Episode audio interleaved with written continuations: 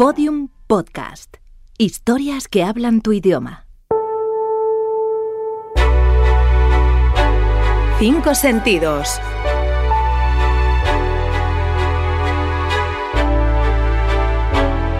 Algo que oler.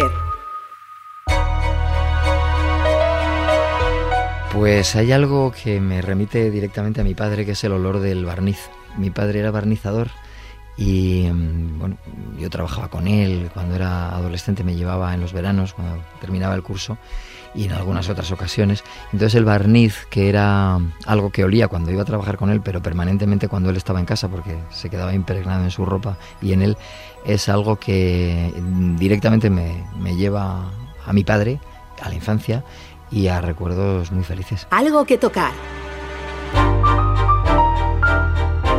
El agua me gusta mucho tocarla. Eh, cuando bueno, pues me siento en una piscina, por ejemplo, puedo pasarme bastante rato moviendo mi mano dentro del agua. Esa capacidad que tiene, a lo mejor me recuerda un poco también a la frase, ¿no? Esta de Be water, my friend, ¿no? Creo que se adapta perfectamente a todo, te envuelve, te acaricia, te refresca. Eh, tocar el agua me gusta mucho. Algo que saborear.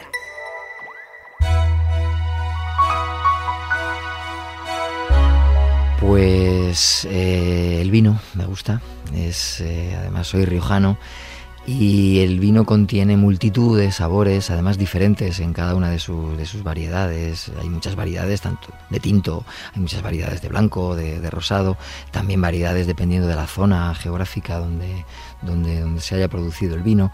Y si uno cierra los ojos, y sin ser tampoco yo un sumiller, ni, ni muchísimo menos un conocedor, de, de profundo ¿no? de, del vino sí que me sí que me permite viajar también a través de muchas cosas de espacios de lugares de estaciones. Algo que escuchar.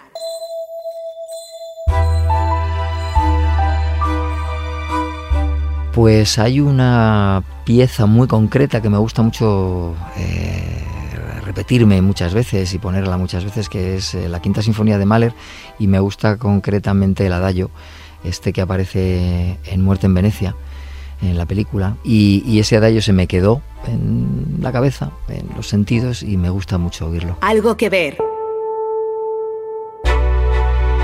Me gusta mucho mirar cuadros del Bosco, eh, porque no se acaban nunca, porque siempre descubres detalles nuevos, están llenos de estímulos y, y siempre tienes bueno, la sensación de que no, no, de que no has terminado nunca de verlo, ¿no? de, que, de, que, de, que, siempre te, te, puedes volver a sumergir, también depende de los estados de ánimo. Y luego ya si eso lo alimentas con lecturas acerca de sus cuadros que te alimentan todavía más, pues descubres siempre cuadros nuevos. Es un tipo genial que yo no sé si era un iluminado, un alucinado de, de la vida o sencillamente, bueno, pues alguien que se divertía mucho haciendo lo que hacía.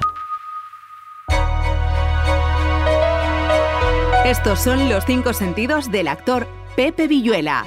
Nacido en Logroño en 1963, Premio Max de las Artes Escénicas en la edición de 2016 al mejor actor en la obra de teatro Rinoceronte. Todos los episodios en loscincosentidos.info. Síguenos en Twitter, arroba 5 sentidos.